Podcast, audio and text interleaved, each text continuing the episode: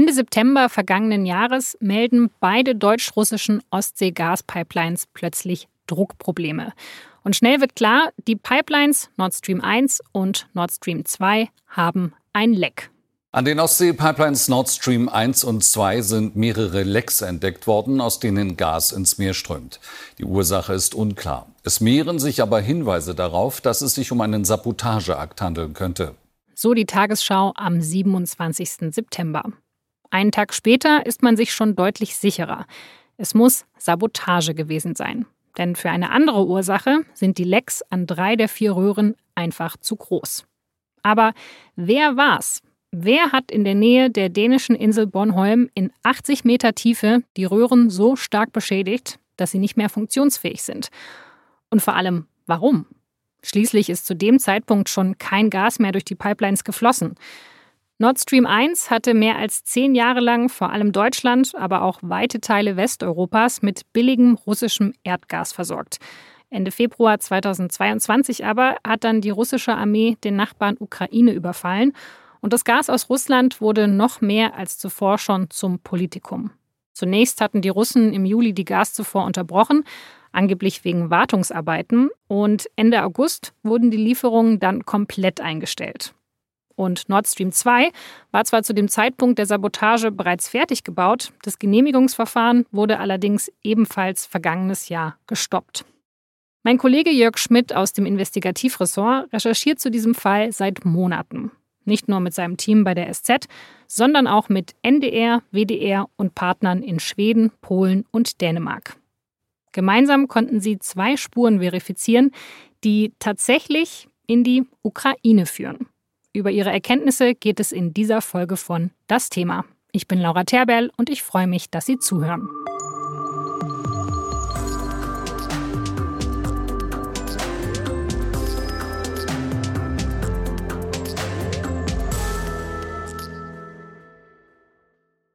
Jörg, als damals diese Pipelines sabotiert wurden, da ging ja sofort die Spekulation los, wer dafür verantwortlich sein könnte. Gehen wir doch vielleicht noch mal durch. Also wo hatte man überall gesagt, okay, vielleicht waren dies? Naja, zuerst mal der Russe war es, weil der Russe ist es ja momentan immer. Es gab tatsächlich relativ schnell Hinweise auf eine Menge russischer Schiffe im Umfeld dieser Pipeline. Also es wurde natürlich sofort per OSINT geguckt, welche Schiffe sind zu welcher Zeit da irgendwie vor Ort gewesen oder halbwegs in der Nähe gewesen. Und da gibt es natürlich eine Menge Spekulationen, ob diese russischen Schiffe in irgendeiner Form da beteiligt waren und kleine U-Boote abgesetzt haben, die normalerweise Unterwasserkabel äh, begutachten und man da sozusagen den Sprengstoff mit angebracht hätte und so weiter. Die Russen haben damals schon gesagt, nein, nein, wir sind es nicht und die Ukrainer sind es auch nicht, die können es nicht gewesen sein. Und dann schossen die nächsten Spekulationen, wer hat denn sonst noch ein Interesse daran, dass diese Pipeline ja, final nicht mehr funktioniert. Ja, die Amerikaner, weil die Amerikaner wollen ja irgendwie ihr Flüssiggas liefern. Dann gab es die Erklärung, ähm, naja, wahrscheinlich irgendwie vielleicht auch die Polen, weil die Polen ähm, wurden ja durch diese Trasse quasi umgangen und die wollen lieber, dass Gas durch die Pipelines geliefert wird, äh, die durch ihr Land gehen, um dann womöglich äh, weiterhin Transitgelder zu kassieren. Also die, die Spekulationen schossen da in den Raum und das Problem war, dass wirklich handfeste Belege für alle diese Theorien einfach, ich sag mal, bis vor kurzem nicht vorhanden waren. Genau, also man hat einfach ganz viele verschiedene Leute verdächtigt, die ein Motiv hätten, aber so richtig was wusste man ja nicht. Dann hat man in Deutschland ja die Ermittlungen aufgenommen. Also wer kümmert sich denn eigentlich um diesen Fall zentral? Na, da das ein Fall von Sabotage ist, hat sich der Generalbundesanwalt eingeschaltet in die Ermittlungen. Der ist für solche Sachen zuständig, der kann solche Verfahren an sich ziehen und der ermittelt sozusagen mit Hilfe des BKA.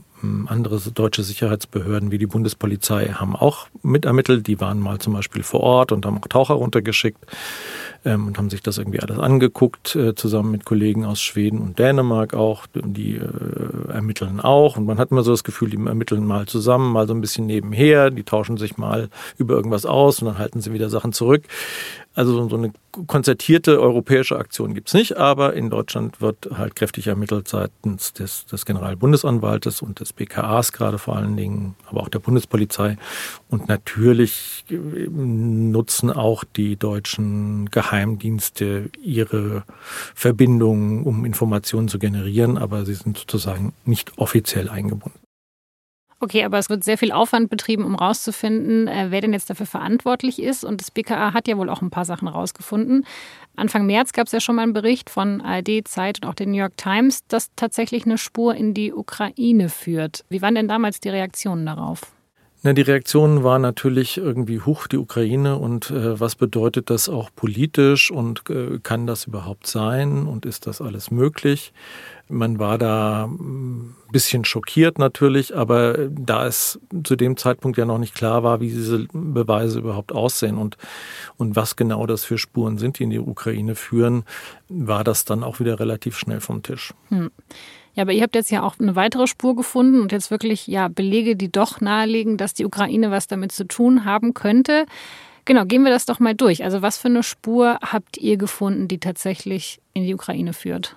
Naja, dazu muss man sagen, also im März äh, haben die Kollegen von der Zeit und von der ARD ja schon berichtet, dass äh, die deutschen Ermittlungen sich konzentrieren auf ein Segelboot namens Andromeda, ist eine Bavaria Cruiser, mehr so ein Wunschwagen zur See.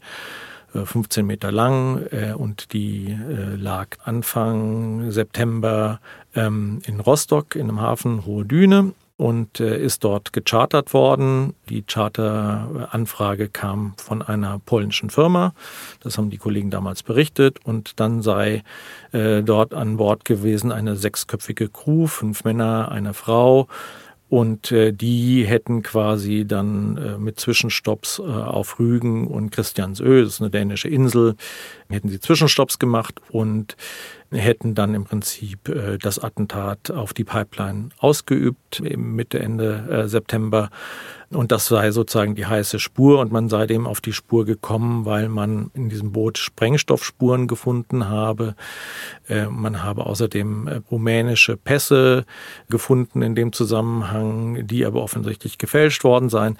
Das war sozusagen das, was die Kollegen damals berichtet hatten. Und wir sind diesen Spuren jetzt einfach nochmal ganz intensiv mit Kollegen aus Schweden, Dänemark und Polen nachgegangen. Also man weiß jetzt, dass dieses Schiff was damit zu tun hat, aber wer hat jetzt, wer war, waren die Menschen auf diesem Schiff? Das ist dann ja die nächste Frage, die sich daraus ergibt. Das ist tatsächlich eine spannende Frage. Die Problematik ist natürlich, dass ähm, und das ist das, was, was unsere Recherchen ergeben haben. Also einer dieser Menschen an Bord, die an Bord waren, soll einen Ausweis vorgelegt haben, einen rumänischen Ausweis auf den Namen Stefan Marcu.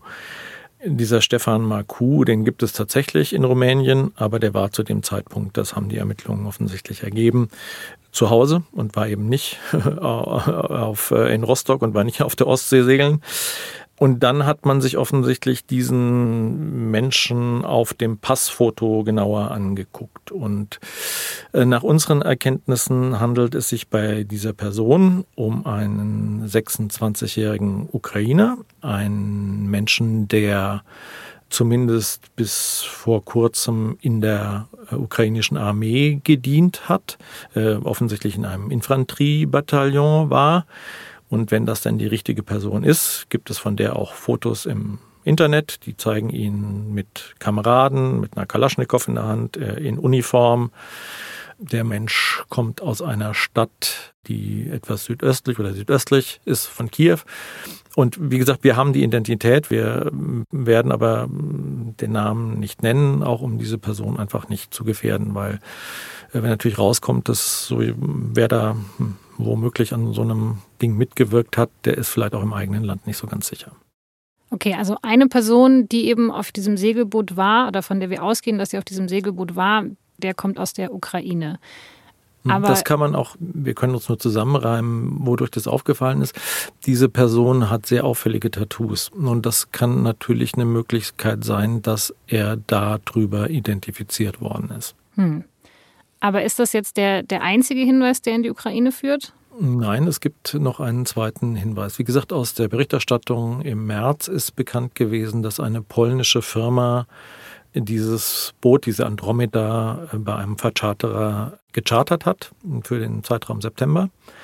Wir sind auf den Namen dieser Firma gestoßen. Ähm, der Sitz dieser Firma ist in Polen, in Warschau, in eigentlich einem sehr hippen Viertel. Und wenn man da hinfährt und sich das genauer anguckt, dann trifft man aber auf, oder sieht man ein Haus aus äh, noch kommunistischen Zeiten, was so ein bisschen runtergekommen ist. Und da befindet sich eine Sprachschule drin und ein paar kleinere Büros und ein Büroservice. Ein Büroservice ist so, was uns immer öfter mal begegnet. Das ist im Prinzip eine Frau, die sitzt vor einem großen Computer und einem Faxgerät und verwaltet mehrere Firmen. In dem Fall äh, verwaltet dieser Büroservice 128 verschiedene Firmen und eine davon äh, ist also die Feria und diese Feria ist angeblich ein Reisebüro. Interessant ist das einzige Reisebüro wahrscheinlich weltweit, was nicht mal eine Webseite hat äh, und auch sonst keinerlei Präsent hat. Also ich weiß nicht, wie die ihre Urlaubsreisen oder was weiß ich verkaufen wollen.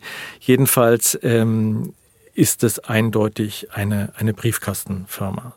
Okay, also Briefkastenfirma und ihr habt dann versucht, die zu kontaktieren wenn man mit der Dame an der Rezeption freundlich fragt und sagt, ist die Feria hier zu erreichen, dann sagt sie, ja, die ist hier registriert. Aber ähm, haben Sie Kontakt zu ihr? Äh, nein, wir haben keine Telefonnummer, wir äh, kommunizieren mit denen per E-Mail. So.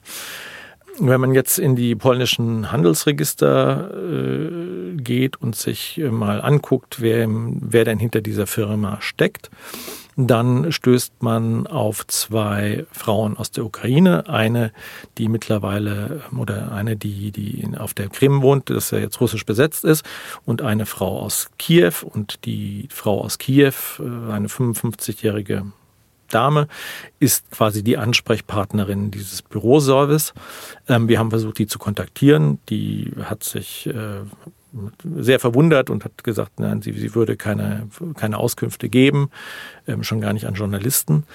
Wenn man sich das so alles anschaut, äh, sieht das sehr danach aus, dass diese Frau schlicht einfach eine Strohfrau ist. Man findet auch Fotos von ihr im Internet, da steht sie eisleckend vor äh, in einem Einkaufszentrum.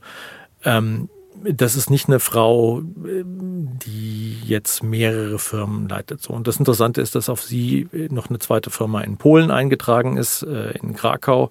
Wenn man nach Krakau fährt, äh, gibt es diese Firma nicht. Äh, auf die sind auch in der Ukraine Firmen eingetragen. Also das ist eine klassische, aus unserer Sicht, eine klassische Strohfrau, der man womöglich einfach ein paar tausend Euro die, oder 100 Euro in die Hand gedrückt hat, so nach dem Motto, gib mal deinen Namen und deinen Pass und ähm, die wahrscheinlich nicht viel mehr über diese Operation weiß und man kann nur vermuten oder spekulieren, wahrscheinlich hat die Frau nicht mal die Anfrage gestellt, äh, ob die Andromeda zu chartern ist, sondern das ist tatsächlich einfach nur ja, die Strohfrau. Okay, also wir haben eine Strohfrau, die hinter der Firma steckt, die dieses Segelschiff gechartert hat. Die kommt aus der Ukraine und wir haben ein Mitglied identifiziert, das äh, offenbar auf diesem Segelschiff war, das auch aus der Ukraine kommt. Genau, es sind zwei. Und dann haben wir noch jemand identifiziert. Äh, es gibt noch einen, einen zweiten Namen, den wir erfahren haben den wir äh, noch nicht so ganz zuordnen können, was er eigentlich gemacht hat. Das ist ein Mann, der aus der Nähe von Odessa kommt. Im Umfeld dieses Anschlags tauchen also drei ukrainische Personen auf und sonst eigentlich von dem, was wir wissen, bislang niemand. Und deshalb ja, führt einfach momentan eine sehr breite Spur in die Ukraine. Ob diese Spur hin zum ukrainischen Militär führt, wo einer der Personen ja offensichtlich eine Zeit lang war, ob das zu ukrainischen Geheimdiensten führt oder ob das äh, eventuell eine private Gruppe ist, die sozusagen nichts mit staatlichen Institutionen zu tun hat. Das können wir momentan noch nicht abschätzen. Aus unseren Gesprächen wird aber klar, dass die Ermittler davon ausgehen, nach wie vor, dass es sich um staatliche Akteure handelt, die die Pipelines gesprengt haben. Okay, weil ich habe mir schon überlegt, das sind ja nicht die Hintermänner, das sind ja wirklich jetzt die, die operativ daran beteiligt waren. Es könnte ja auch einfach jemand ganz anderes gewesen sein, der dann halt eben Ukrainer beauftragt hat, eben genau um diese Fährte in die Ukraine zu lenken. Das ist nach wie vor theoretisch möglich, ja. Also die Ermittlungsbehörden in Deutschland gehen nicht davon aus, dass es sich sozusagen um eine False Flag Operation handelt, dass da, ich sag mal, irgendwie die Russen oder die Amerikaner sonst irgendwo eine falsche Spur mit der Andromeda insgesamt gelegt haben. Aber tatsächlich, und das wissen auch weder die Behörden in Schweden noch in Polen noch in Deutschland noch in Dänemark, wo man letztlich enden wird. Ob man letztlich bei einem staatlichen Akteur in der Ukraine landet oder ob man bei einer privaten Person oder einem privaten Kreis endet oder ob eventuell doch noch ganz andere Länder eine Rolle spielen. Die Fragen sind offen. Es sind nach wie vor ganz viele Fragen offen. Wir, wir kratzen da tatsächlich momentan höchstens so, so ein bisschen an der obersten Schicht des berühmten Eisbergs wie ist der Sprengstoff auf das Boot gekommen? Wie ist tatsächlich der, der Tauchvorgang gegangen? Ähm, mit so einem Segelboot ist es ja auch nicht so einfach. Der Segler ist, der weiß, sowas treibt ja auch ab. Und wenn man da einen Taucher absetzt, wie kommt man sozusagen wieder an die richtige Stelle? Also das sind ganz viele, ganz viele Fragen, die sich nach wie vor da auftun und wo weder unsere Recherchen bislang Ergebnisse gebracht haben, noch die Erkenntnisse offensichtlich von Ermittlungsbehörden. Es gibt natürlich auch nach wie vor äh, die Spur äh, zu diesen obskuren russischen Schiffen. Da wissen wir, dass die, die deutschen Ermittler sich diese Spuren sehr genau angeschaut haben, dass sie sehr genau mit Satellitenbildern und sonstigem versucht haben, dem nachzugehen. Wir hören ja, da ist ganz viel russischer Verkehr. Ja, das ist aber irgendwie seit Beginn des Krieges so. Äh, die ganze Ostsee ist quasi ein Tummelplatz für Nachrichtendienste und irgendwelche Operationen und sonst irgendwas.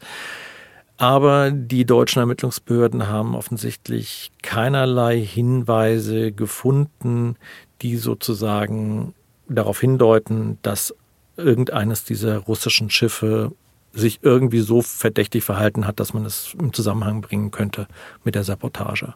Aber wenn du jetzt sagst, dieser Tipp zur Andromeda, der ja wirklich so ein Glücksgriff war, sonst wäre hätte man, wäre man vielleicht gar nicht drauf gekommen, der kam auch von einem, offenbar von einem Geheimdienst. Könnte das dann nicht halt auch eine ganz bewusste falsche Fährte gewesen sein? Dieser Geheimdienst hätte, glaube ich, keinen Interesse oder zumindest aus jetziger Sicht kein Interesse, da eine falsche Spur oder einen falschen Hinweis zu geben, wenn man mit Leuten spricht, die sich in der Geschichte ein bisschen tiefer auskennen und weiter kennen als wir, dann sagen die schon, so eine False Flag Operation halten sie momentan für eher unwahrscheinlich, weil doch die Spuren, die man im Zusammenhang mit den Recherchen rund um die Andromeda gefunden hat, sehr, sehr tief verankert sind. Und das ist jemand, der sozusagen mehr Wissen hat als wir. Von daher glaube ich mal dieser Einschätzung. Ähm, heißt das, dass es nicht doch eine False Flag Operation war? Das kann man, glaube ich, einfach nicht sagen. Du hast ja vorher erwähnt, dass auch die Schweden in den Ermittlungen äh, mit drin sind, dass sie sich auch austauschen zum Teil mit dem BKA. Ähm, was sagen die denn? Also haben die irgendwelche anderen Erkenntnisse? Na, das äh, ist momentan äußerst schwierig rauszukriegen, weil das ist mir auch in der ganzen Zeit, in der ich in diesem Job tätig bin, so noch nie vorgekommen, dass alle so stark mauern. Also egal, wo man versucht, ins Gespräch zu kommen, es gibt eine Mauer des Schweigens. Es gibt keine öffentlichen Statements. Die Kollegen in Dänemark und in Schweden, die wirklich auch hervorragend verdrahtet sind und hervorragende Journalisten sind, die kriegen auch aus ihren Sicherheitsbehörden eigentlich nichts raus, was wirklich verwertbar ist. Es ist überall immer nur kein Kommentar, wir nehmen keine Stellung. Äh, es ist ein nach wie vor laufendes Verfahren. Aber was klar ist, ähm, offensichtlich gibt es einen gewissen Austausch. Ähm, offensichtlich gibt es auch dort Erkenntnisse.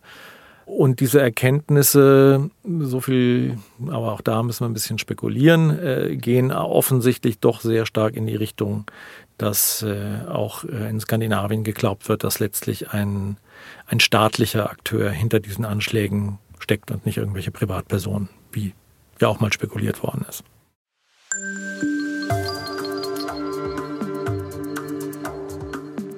Ein staatlicher Akteur also. Aber warum sollte ein Staat die Pipeline absichtlich sabotiert haben? Dazu müssen wir uns nochmal ins Gedächtnis rufen, wie umstritten die Pipelines von Beginn an waren.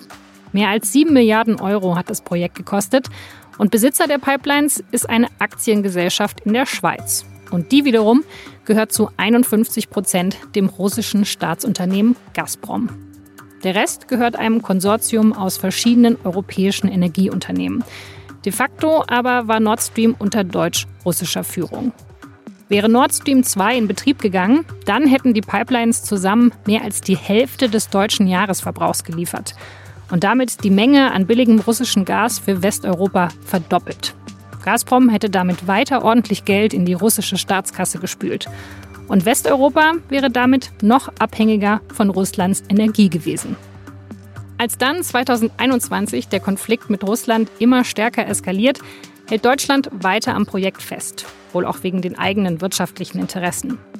Wenige Monate vor Kriegsbeginn spielt Kanzler Olaf Scholz bei einem Pressetermin die politischen Implikationen der Pipeline noch runter. Es handelt sich im Hinblick auf Nord Stream 2 um ein privatwirtschaftliches Vorhaben, das äh, so weit vorangetrieben worden ist, dass dort jetzt eine Pipeline liegt, eine genehmigte Pipeline liegt und noch eine Teilfrage entschieden wird, inwieweit das äh, den Bundling-Kriterien des europäischen Energierechts entspricht. Darüber entscheidet ganz unpolitisch eine Behörde in Deutschland. Die USA sehen das anders. Sie befürchten, dass Deutschland vor klaren Signalen gegenüber Russland zurückschrecken könnte, weil sie eben vom billigen Erdgas aus Russland abhängig sind. Anfang Februar 2022 ist Scholz zu Besuch in Washington und US-Präsident Joe Biden äußert sich damals auch zu Nord Stream.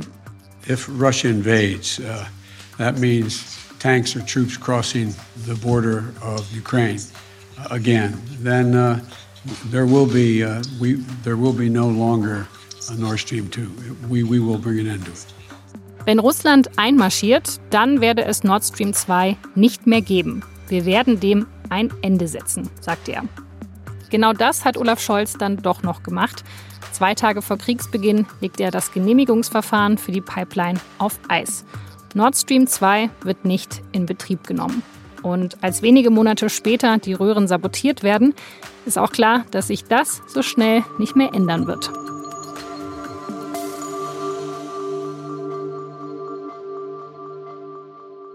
Du hast ja schon gesagt, es sind noch viele Fragen offen. Wir müssen jetzt wahrscheinlich auch ein bisschen spekulieren. Aber ja, staatlicher Akteur und die meisten Spuren führen gerade tatsächlich in die Ukraine. Also was für ein Interesse hätte denn die Ukraine daran eigentlich? Also warum hätte die das machen sollen? Naja, der Ukraine war auch schon vor dem Krieg diese Pipeline natürlich ein absoluter Dorn im Auge, weil ähm, auch durch die Ukraine Pipelines aus Russland nach Europa gegangen sind und die an Stellenwert verloren hätten durch Nord Stream. Das heißt, da gab es ein ganz klares monetäres Interesse, diese Pipelines quasi auszuschalten und äh, so zu beschädigen, dass sie nie wieder benutzt werden können, wenn das der Plan war muss man sagen, Gratulation, hat funktioniert. Das ist natürlich sozusagen die eine und, und interessanteste und, und wahrscheinlich sinnvollste Erklärung, wenn es denn ukrainische Akteure waren.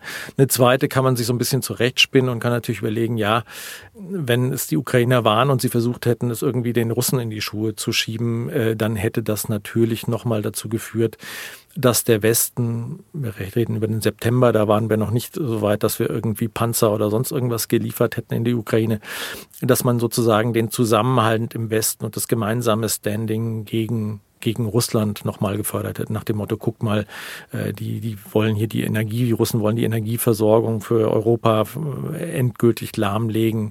Äh, das muss man ja auch sehen, das war ja kurz nach der Diskussion, wie viel Gas kommt überhaupt noch aus Russland durch die Pipeline, zumindest durch diesen Nord Stream 1. Und das hätte man sozusagen damit einen für alle Mal erledigt, zum einen. Und zum zweiten, wie gesagt, hätte man den Finger schön nach Russland zeigen können und sagen können, ähm, äh, die waren es und die wollen, dass ihr im Winter in Europa friert. Und das hätte natürlich dazu geführt, dass sich die Partner im Westen nochmal deutlich mehr unterhaken und committen und sich auf Seiten der Ukraine positionieren. Aber mir kommt das Manöver jetzt schon sehr risikoreich vor. Also ich meine, die Pipeline, also Nord Stream 2, das Projekt war dann ja zu dem Zeitpunkt ja eigentlich schon tot. Also sonst waren die Gaslieferungen auch schon sehr, sehr stark gedrosselt. Und ich meine, das Zweite, dass man dann halt so nach Russland zeigt und sich dann Verbündeter und enger zur Ukraine stellt, ähm, das geht ja auch nur, wenn halt wirklich nie rauskommt, wer dahinter steckt. Und ich weiß nicht, also was du jetzt erzählt hast, dass eben auch diese Briefkastenfirma, dass da äh, jemand aus der Ukraine, also die Spuren sind jetzt nicht so gut verwischt, dass man jetzt dann, dass nie irgendein Ermittler drauf kommen könnte, dass die in die Ukraine führen. Na, sagen wir so, also man muss natürlich mal die, die, die Blicke waren ja anfangs zunächst alle tatsächlich auf diesen russischen Schiffen. Und wir wissen noch nicht genau, wie der Blick gelenkt worden ist auf diese Andromeda. Aber offensichtlich hat ein westlicher Geheimdienst, den wir im Westen Europas vermuten, einen sehr entscheidenden Tipp gegeben, dass diese Andromeda äh, man sich doch mal näher angucken sollte. So und dieser Tipp ist offensichtlich auch relativ früh gekommen, keine Ahnung, Oktober, November. Es gab aus abgefangener russischer Kommunikation offensichtlich seitens der Geheimdienste eine Information schon im letzten Sommer, dass Ukrainer versuchen würden, in Skandinavien ein Boot zu chartern, um diese Pipeline zu sprengen. Das ist damals nicht sonderlich äh, ernst genommen worden. Jetzt muss man sagen, irgendwie weiß man ja, bei Geheimdiensten ist immer ziemlich viel Gossip dabei und ziemlich viel Geraune und, und äh, den Wahrheitsgehalt solcher Kommunikation zu überprüfen ist schwierig und man weiß ja auch nie, ob das sozusagen dann wieder bewusst so kommuniziert worden ist, um die westlichen Dienste da auf eine falsche Spur zu führen. Von daher hm, war die Möglichkeit tatsächlich auf diese Andromeda zu kommen, erstmal gar nicht so groß. Das war also eigentlich eher ein Lucky Punch. Und hm. dass man dann auch noch da sozusagen Sprengstoffreste hat identifizieren können, das war natürlich dann zumindest mal eine erste richtig starke Spur in die Richtung, dass dieses Schiff für eine wie immer geeignete Operation benutzt worden ist. Okay, aber wenn das wirklich so war, dass da in irgendeiner Form die Ukraine dahinter steckt, also dann müsste das doch jetzt auch irgendwelche Konsequenzen nach sich ziehen. Also gibt es denn da bisher Reaktionen darauf? Naja, es ist ja noch nicht belegt, dass die Ukraine diesen Schritt gemacht hat, sondern es gibt jetzt erstmal nur Spuren, die dahin führen. Und das, was wir jetzt veröffentlicht haben, das ist ja sozusagen auch nichts Offizielles und das ist ja auch nichts, was man offiziell bestätigt bekommt.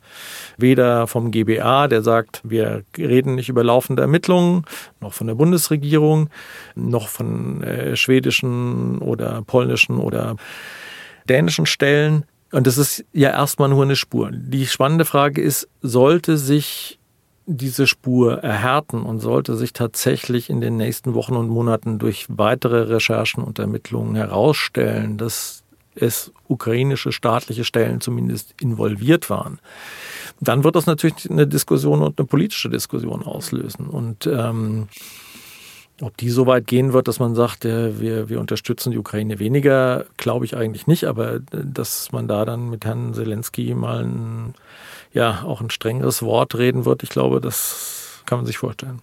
Ja, wenn sich das mit der ukrainischen Urheberschaft bestätigen sollte, also dann wäre es ja, ähm, das wäre ja schon eine sehr, sehr krasse Nummer. Ähm, der SPD-Bundestagsabgeordnete Ralf Stegner hat es mal als Terrorismus mit Staatshilfe bezeichnet Anfang März. Also wenn das wirklich so sein sollte, was für Konsequenzen müsste das denn deiner Meinung nach eigentlich haben? Das kann ich ganz schwer sagen. Ich bin nicht politisch verantwortlich und muss mir da keine Gedanken drüber machen, welche Auswirkungen das hat. Das wird natürlich das Verhältnis zwischen Deutschland und der Ukraine belasten und nicht unbedingt verbessern. Ich glaube, das ist völlig klar. Die Ukraine ist im Krieg und ähm, wir haben ja schon an vielen Operationen gesehen, die Ukrainern zugerechnet werden. Das weiß man alles nicht. Also die Ermordung von verschiedenen Personen auch in Russland dass die Ukrainer in diesem Krieg und äh, unter den Voraussetzungen angegriffen zu werden und wo es um ihr eigenes Existenzrecht geht, alle Mittel nutzen, die ihnen irgendwie hilfreich erscheinen. Ja, kann man verstehen, muss man aber nicht tolerieren. Aber bisher sagt die Ukraine, nee, stimmt nicht. Die Ukraine hat bislang gesagt, sie hat mit diesem Anschlag überhaupt nichts zu tun. Du hast ja bisher aber auch nur gesagt, staatliche Stellen. Also es könnte natürlich, also wäre es auch eine Möglichkeit, dass die Ukraine damit zu tun hatte, aber Zelensky halt nichts davon wusste, dass es aus Geheimdienstkreisen kommt. Ja, möglich ist alles. Also Geheimdienste führen ihr Eigenleben und manchmal gibt es ja auch so Aktionen nach dem Motto, ich will gar nichts davon wissen. Das ist gut möglich, aber da befinden wir uns auch im völligen spekulativen Raum. Es gibt ja auch Recherchen, die sagen, dass es die Amerikaner waren. Ähm, der investigative US-Journalist Seymour Hirsch zum Beispiel, der beruft sich ja auf eine Quelle, die besagt, dass Biden den Auftrag gegeben haben soll und dass es so abgelaufen ist, dass die Navy den Sprengstoff schon im Juni an den Pipelines angebracht hat, während einer NATO-Übung. Ähm, was sagst du denn zu dieser Theorie?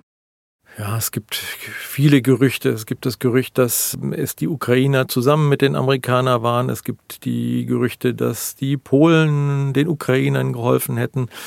Dann äh, hat man ja irgendwann mal gelesen, dass die Engländer ukrainische Kampftaucher ausgebildet haben.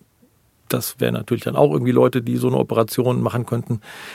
Also da gibt es ganz viel Geraune und ganz viel Gemore und das haben wir auch bei unseren Recherchen gehört und sind auch bei unseren Recherchen auf verschiedene Hinweise auf mögliche dritte Helfer gestoßen, aber keiner dieser Hinweise hat sich bislang so erhärtet, dass wir ihn guten Gewissens publizieren könnten heißt das, es hat keine Helfer gegeben oder andere Geheimdienste sind nicht eventuell auch involviert? Nein, das heißt es sicherlich nicht.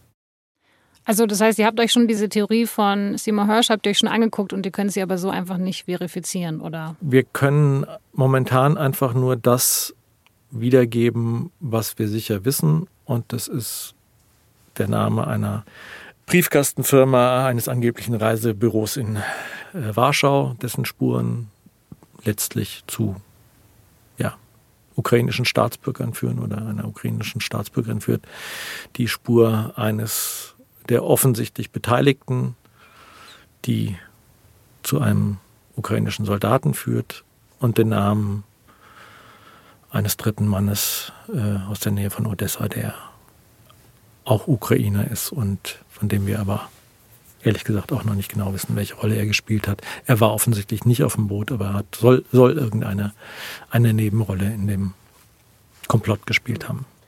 Okay, ich habe jetzt so ein bisschen das Gefühl, wir haben da so ein riesiges, sehr kompliziertes Puzzle. Wir haben ein paar zusätzliche Puzzleteile gefunden, konnten die an die richtige Stelle setzen, aber ähm, ja, ich würde mal sagen, es ist vielleicht so zu 60 Prozent ausgefüllt oder vielleicht ein bisschen mehr. Wie ist das denn? Seid ihr weiterhin noch an diesem Thema dran oder was wären denn jetzt so die großen Punkte, die man klären müsste, um der Wahrheit noch so ein bisschen mehr auf die Spur zu kommen? Ja, natürlich werden wir uns weiter mit dem Thema beschäftigen. Dazu ist diese die Geschichte zu spannend, die Affäre zu groß und das Dunkel zu dunkel. Und wir haben uns ja als SZ geschworen, wir wollen mehr Licht ins Dunkel bringen mit unserem neuen Werbeslogan.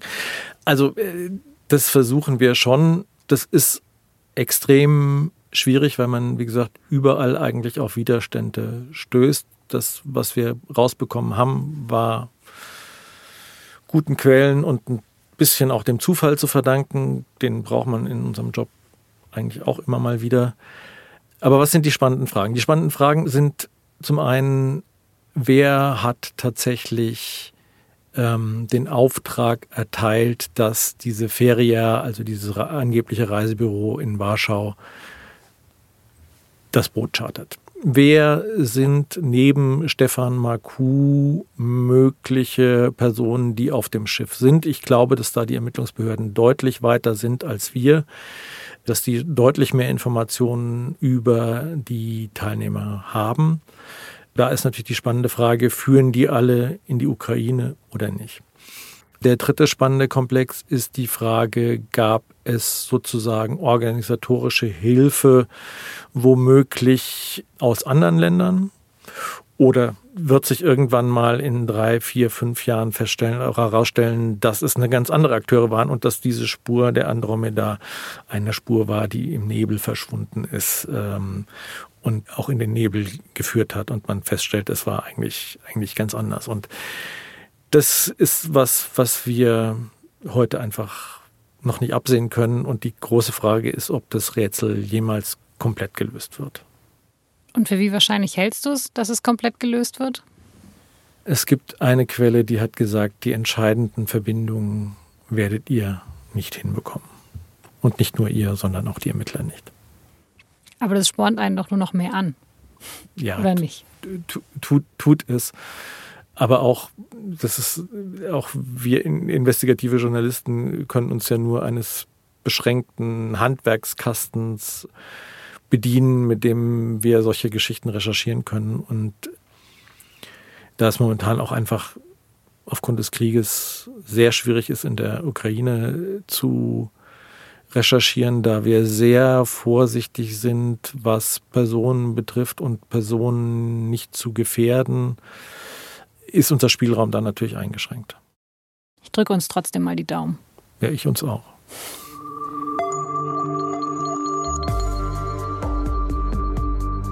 Das war das Thema mit Jörg Schmidt. Der Bundesstaatsanwalt und die Bundesregierung haben die SZ-Recherche übrigens nicht kommentiert.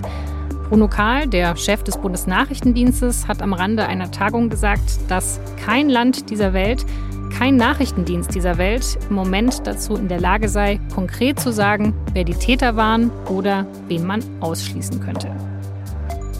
Diese Podcast-Folge wurde produziert von Caroline Lenk und Lars Langenau. Wie Sie unseren Podcast abonnieren können, dazu finden Sie alle Infos unter sz.de-podcast. Wenn Ihnen das Thema gefällt, wenn Sie Anregungen, Ideen oder Kritik für uns haben, dann schreiben Sie uns gerne eine Mail an podcast.sz.de oder kommentieren und bewerten Sie diesen Podcast auf Apple Podcasts oder Spotify. Vielen Dank fürs Zuhören und bis zum nächsten Mal.